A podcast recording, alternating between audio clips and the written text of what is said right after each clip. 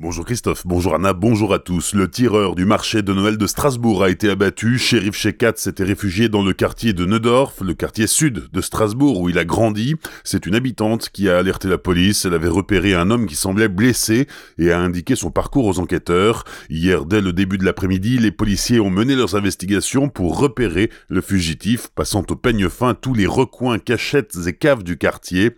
Vers 21h, rue du Lazaret, les enquêteurs tombent nez à nez avec le terroriste terroriste présumé, Shekat aurait eu le temps de tirer un coup de feu avant d'être abattu. Dans la foulée, l'État islamique a revendiqué l'attentat de Strasbourg, présentant le tireur comme l'un de ses soldats.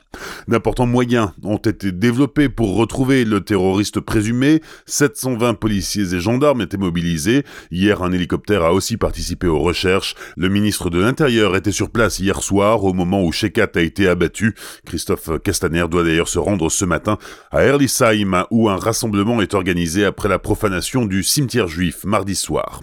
Le dernier bilan encore provisoire de l'attaque terroriste du marché de Noël de Strasbourg s'est alourdi hier. Une troisième victime a succombé à ses blessures. Un père de famille d'origine afghane, 44 ans, garagiste de profession. Il était venu se promener sur le marché de Noël de Strasbourg avec ses enfants. Ses obsèques ont lieu aujourd'hui à la grande mosquée de Strasbourg avant son enterrement au cimetière Strasbourg-Méno. Deux autres victimes de la fusillade ont été tuées, un Strasbourgeois de 61 ans et un touriste thaïlandais de 45 ans. Cinq blessés sont toujours dans un état grave, dont un en état de mort cérébrale. Huit autres personnes ont été plus légèrement touchées. Malgré tout, la vie va devoir reprendre son cours normal. Le marché de Noël de Strasbourg rouvrira ses portes au public dès ce matin. Dans les écoles, collèges et lycées de la ville, l'accueil et les enseignements seront assurés normalement, annonçait hier soir sur Twitter l'Académie. Mais pour autant, il n'est pas facile de tirer un trait pour tout recommencer. Hier soir, plusieurs hommages aux victimes ont été rendus, comme dans la cathédrale de Strasbourg, Noir de Monde. L'archevêque de Strasbourg présidait une veillée de prière pour la paix. Cette cérémonie écuménique a réuni au-delà des chrétiens, des hommes et femmes de différentes religions, le terrorisme frappe aujourd'hui une France épuisée de lutte sociale, il peut réveiller l'esprit de division, a affirmé monseigneur Lucravel dans son homélie, rappelant que nos différences ne nous séparent pas si la bienveillance nous unit. Fin de citation.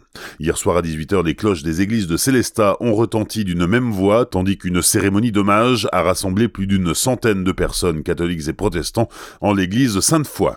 Sachez aussi que ce soir à 19h, les habitants de Winsenheim sont invités à se rassembler devant l'arbre de la liberté un temps de recueillement est proposé à la mémoire des victimes de la fusillade du 11 décembre et en solidarité avec la ville de Strasbourg. Dans le reste de l'actualité, les Gilets jaunes appellent à une nouvelle journée de mobilisation demain. Hier, des hommages ont été rendus par les manifestants à Erstein ou à Schirmeck par exemple. Demain matin, dès 8h, une manifestation devrait avoir lieu à l'aéroport de Balmulhouse, tandis que d'autres manifestations et barrages sont à prévoir sur les points de blocage habituels dans la région. Au chapitre économique, les trophées Alsace Export 2018 étaient remis hier soir au Dôme de Mutzig, une initiative des chambres de commerce Alsace Eurométropole et International Grand Est. Huit entreprises du médical, de l'alimentaire, de l'industrie, des nouvelles technologies ou de l'automobile ont été récompensées. Le trophée du rayonnement international a été décerné au guitariste manouche Billeri Lagraine, 52 ans, originaire de Soufflenheim. Enfin, un mot de sport, en football, 18e journée de Ligue 1 avec Reims-Strasbourg, c'est demain soir à 20h.